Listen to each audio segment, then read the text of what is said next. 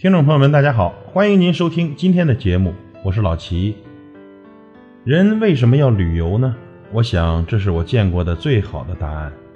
有些人呢，这一辈子缩在一个角落里，连窗外都懒得看，更别说踏出门去走走。可是，你不出去走走，真的会以为这就是世界。生命并不是一场赛跑，而是一次旅行。比赛在乎终点。而旅行在乎沿途的风景。常人说：“不登山不知山高，不涉水不晓水深，不赏奇景怎知其绝妙？读万卷书还需行万里路。”旅行可以使你中断每天周而复始的凡人琐事，对平凡俗气的生活是一种暂时的解脱，让自己的胸怀得以舒展，心灵得以净化。早上。迎着新一轮的朝阳，伴着晨起的钟声，开始我一天的旅程。傍晚，看着火红的夕阳西下，微笑着收获着一天的美好。到了晚上，抬头望望满天繁星点点，轻轻地对自己说：“晚安，明天将会是一段全新的征程。”趁年轻，趁还有梦想，想去的地方，现在就要去。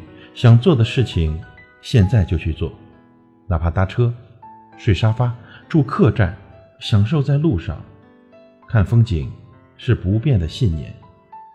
人的一生需要考虑的太多太多，经历的也太多太多，得空往自己的心里书写一个坚定的“静”字，放下那些虚幻，真心实意的放松。这些年，这一生。哪有时间会留给你思考和休息？